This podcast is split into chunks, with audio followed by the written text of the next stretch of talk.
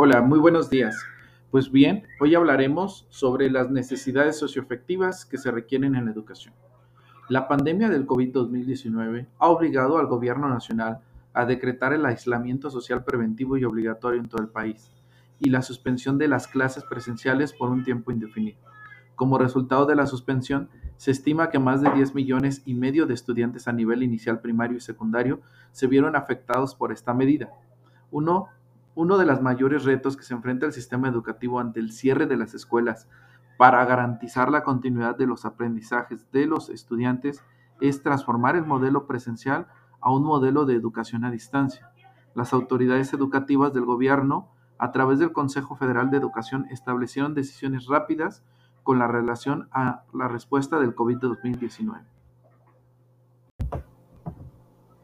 Al día de hoy, aún persisten nudos críticos que es necesario resolver de manera inmediata y de otros de cara al regreso de las clases presenciales, para que no se exacerben las desigualdades y se puedan garantizar el derecho de la educación de todos los niños y niñas y adolescentes. Este contexto requiere revisar la organización de las escuelas, el trabajo de los equipos docentes y las condiciones de todas las comunidades educativas, docentes, no docentes, estudiantes y familiares.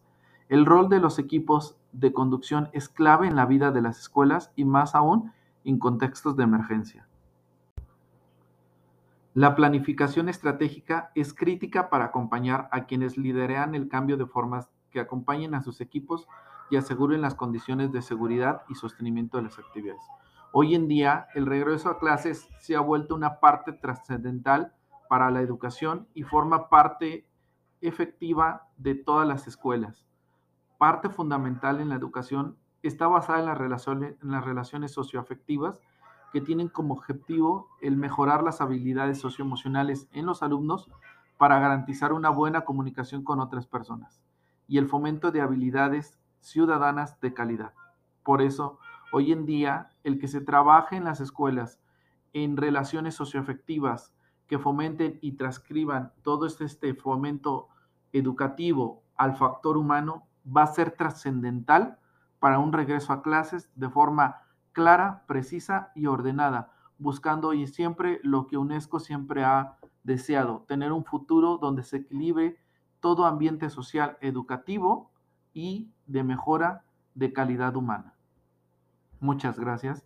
Espero este, este podcast sea de gran ayuda para ustedes.